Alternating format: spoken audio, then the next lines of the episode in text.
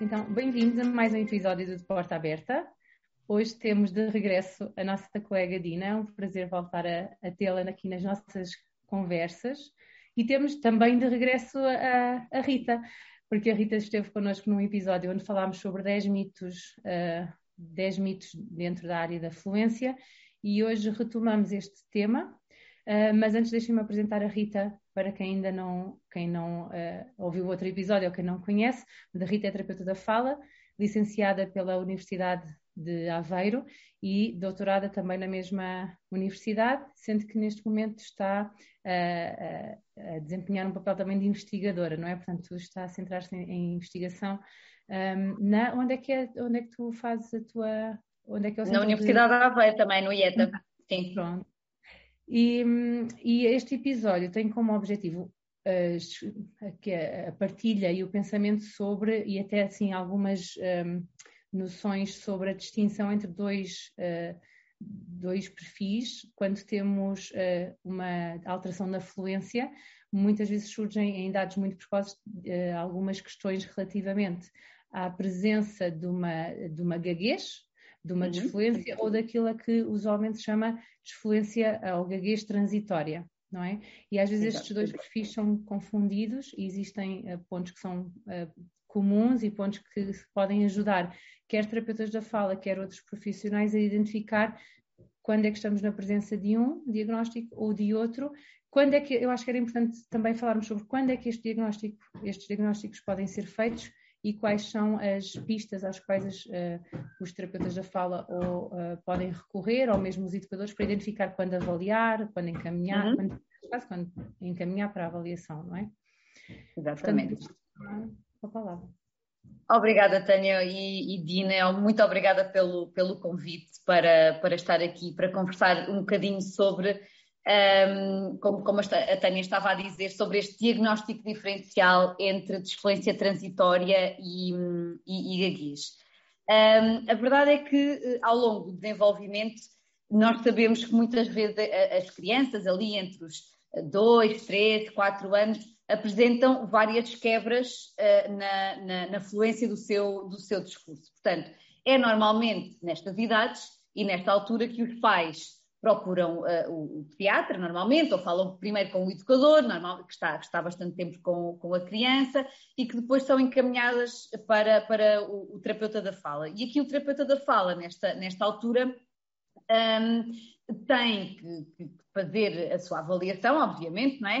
Uh, e, e, e, tomar aqui uma decisão e, e, perceber se a criança de facto tem gaguez, não é? E iniciar, se for caso disso, um, um processo terapêutico, ou se, por outro lado, tem desfluência transitória, e, e, claro, também eh, falaremos sobre isso, há um conjunto também de, de, de, de, ações que devemos, que devemos tomar. Mas importa primeiro percebermos o que é uma coisa e o que é que é outra, não é? Portanto, primeiro, a gaguez é uma perturbação da fluência, é uma perturbação do neurodesenvolvimento, está neste momento dentro das perturbações do, do neurodesenvolvimento.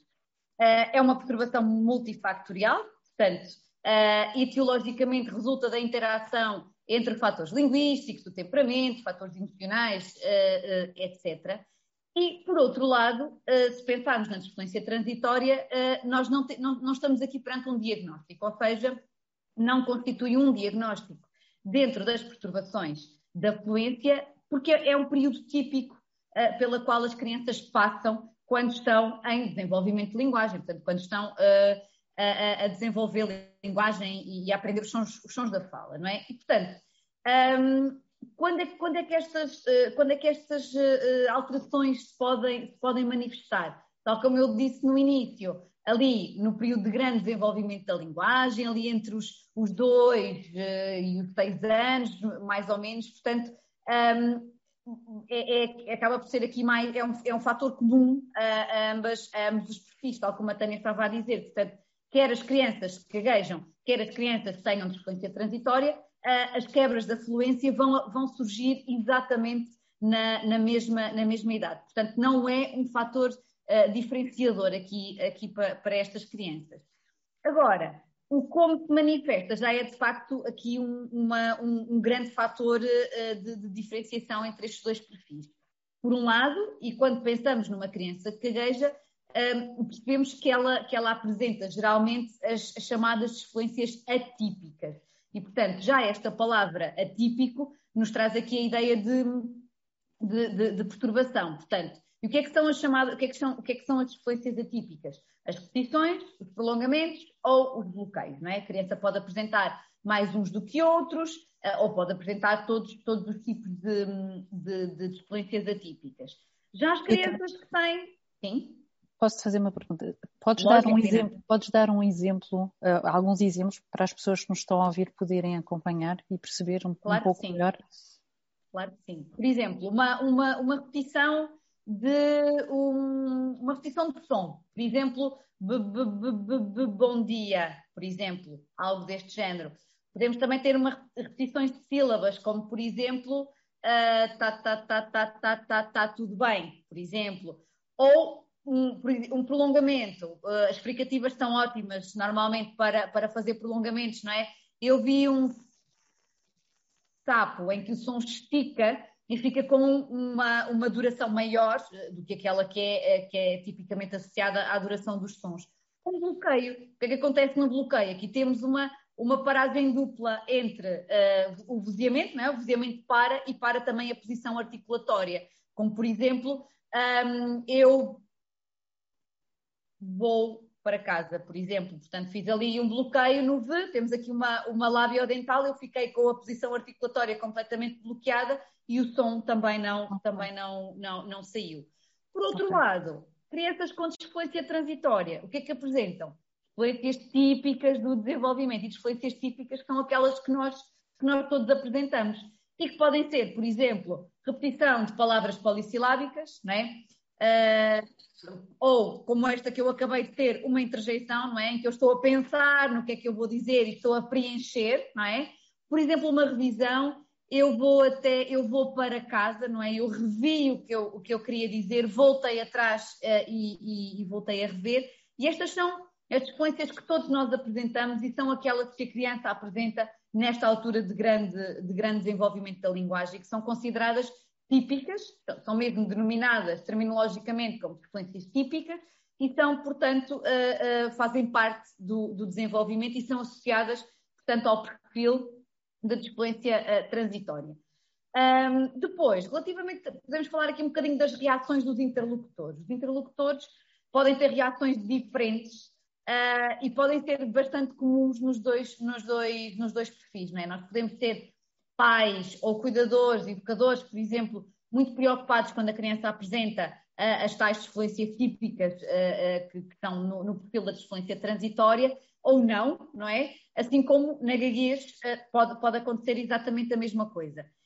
No entanto, na gaguez nós sabemos que quanto mais frequentes, mais longas e com mais comportamentos secundários acontecerem, um, mais, normalmente as reações são mais adversas e são, são mais um, e, são, e, há mais reatividade por parte dos, por parte dos interlocutores uh, que estão diariamente com, com a criança.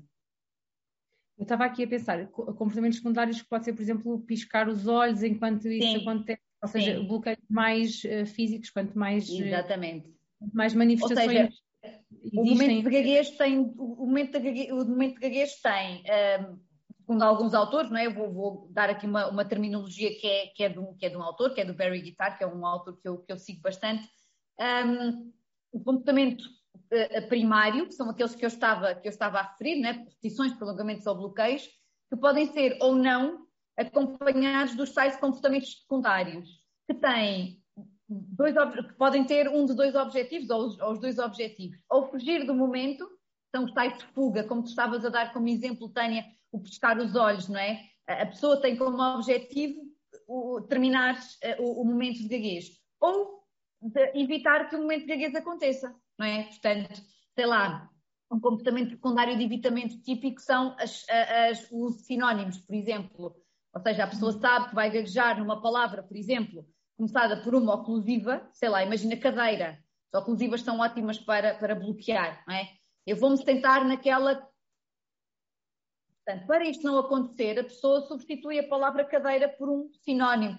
Vou-me sentar uh, no banco, por exemplo. Até, até pode nem ser um banco, não é? E a outra pessoa aqui pode dizer, ah, isso não é um banco, é uma cadeira. Isso, isso, exatamente. Portanto, evitou, de facto, produzir a palavra, evitou que o momento de gaguez acontecesse, evitou uh, uh, o conjunto de reações emocionais e cognitivas que podem estar também associadas ao momento de gaguez e, portanto, são estes comportamentos secundários que muitas vezes as crianças, mesmo muito pequeninas, apresentam. Eh, eh, os pequeninos muitas vezes o que, é, o que, é, que fazem como comportamento de evitamento? Escondem a boca quando, quando começam, quando sentem que vão gaguejar.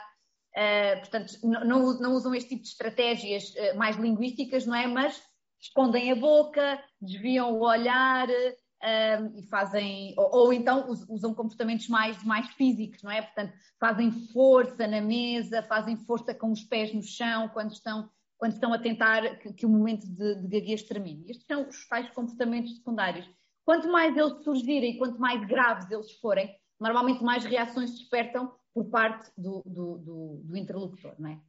Deixa-me fazer-te aqui também uma claro. pergunta que vem de, de, também do objetivo deste, deste episódio, não é? De esclarecer estes, estes dois diagnósticos, porque eu, eu acho que aquilo que, que, também se pretende é pensar sobre o que é que eu, se eu for educador uh, ou se eu for mãe, o que é que eu devo fazer, em que altura é que eu devo fazer, tendo em conta isto que nós sabemos?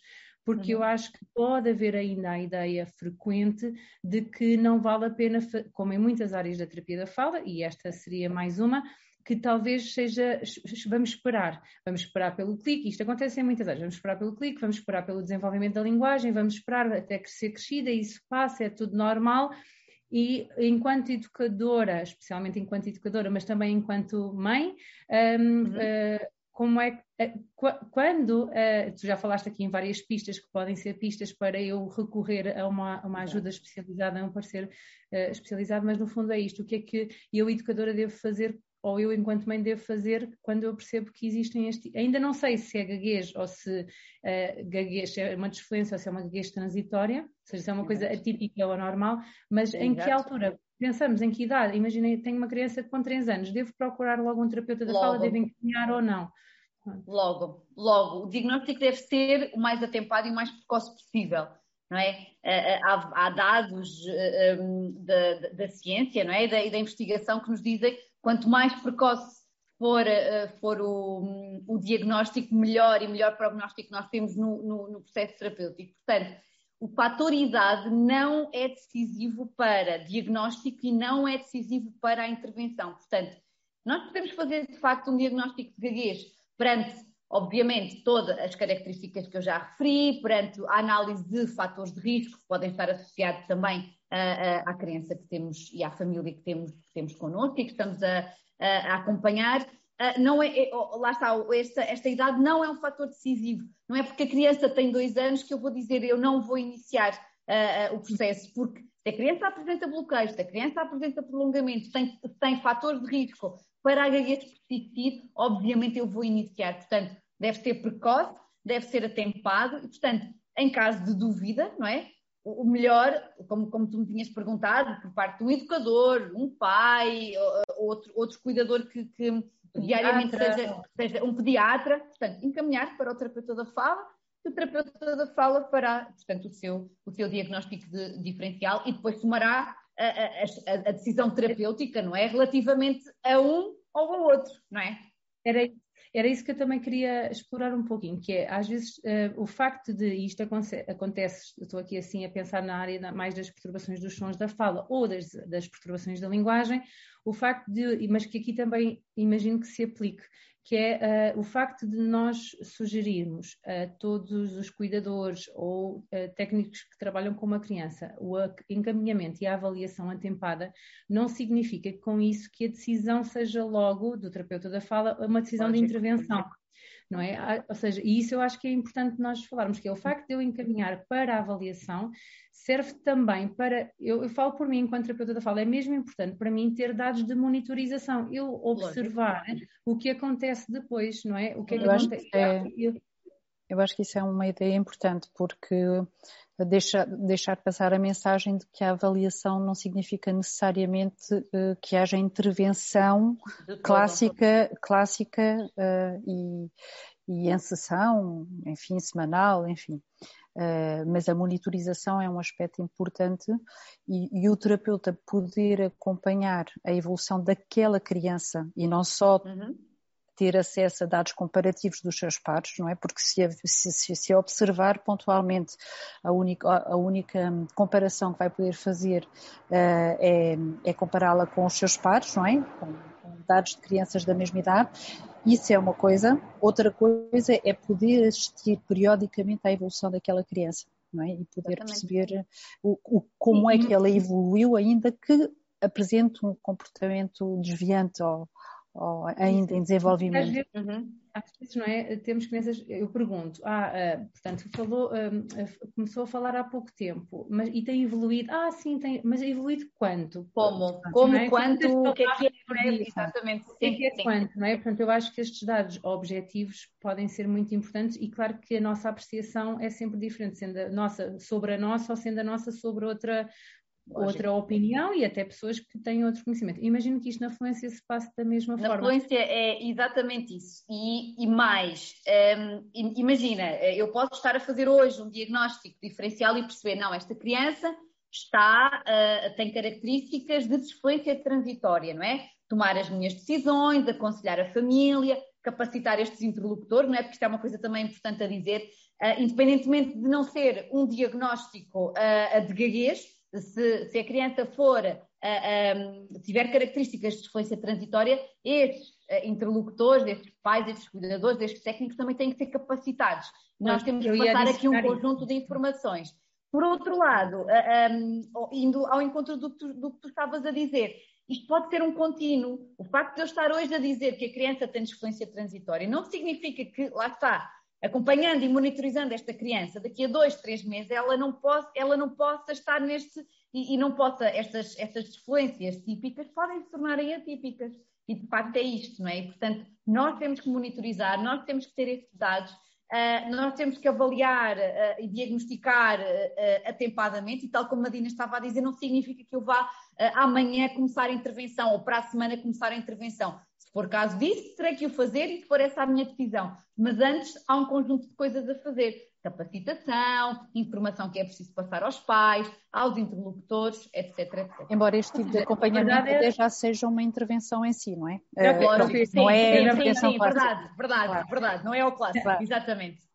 Na verdade, já é uma intervenção também indireta, que às vezes é o suficiente para algumas crianças para que aquilo ou não se torne numa coisa ou que, uhum. que seja resolvida às vezes é o suficiente, não é? Portanto, esta questão um, vou fazer aqui se calhar um, um apanhado. Portanto, temos aqui, neste caso, na desfluência ou, ou, eh, na fluência, dois possíveis diagnósticos em idades muito precoces, não é? Diagnósticos, um que não é um diagnóstico, portanto, uh, um diagnóstico, ou então aquilo que se chama gaguez, ou seja, características de desfluências. Tu falaste muito sobre uma grande diferença e esta serve para todos, seja quem, quem está a avaliar, seja um cuidador, uh, que é as diferenças nos tipos de erros e de uh, desfluências é, é, um dos sinais mais importantes, mas também. É, é, uma, é aquele que nós, que nós primeiro observamos, não é?